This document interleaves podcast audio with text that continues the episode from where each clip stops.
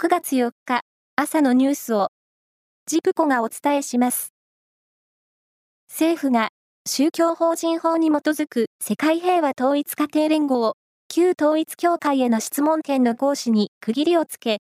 解散命令請求に向けて検討を進めることが政府関係者の話で分かりました。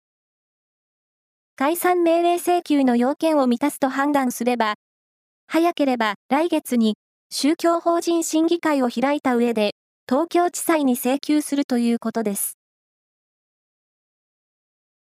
社員が大学生時代に借りた日本学生支援機構の奨学金を企業が返済する奨学金返還支援制度を導入する企業が増えています。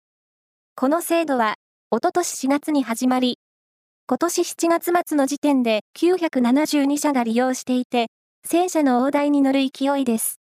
支援機構は、人手不足が深刻化する業界の求人のアピールになるとしています。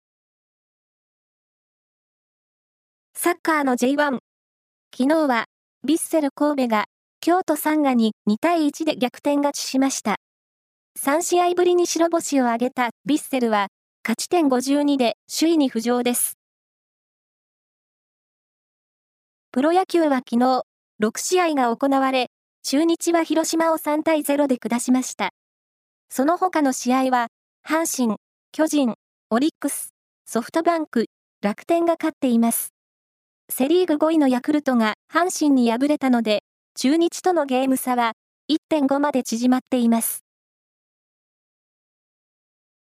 サザンオールスターズが東京明治神宮外苑前の再開発事業に対する懸念を訴えた新曲、リレー森の歌の歌詞を公式サイトに掲載しました。これは、音楽家の坂本龍一さんが、今年3月に亡くなる直前まで、小池都知事に手紙を送るなどして、再開発に反対を表明していたのを受けて作った曲ということです。なお、楽曲の配信時期は未定となっています。俳優でエッセイストの黒柳徹子さんが子供時代を描いた自伝的物語、窓際のトットちゃんの続編が、来月3日に刊行されることが明らかになりました。これは、講談社が発表したもので、ベストセラーとなった前作から42年ぶりの刊行となります。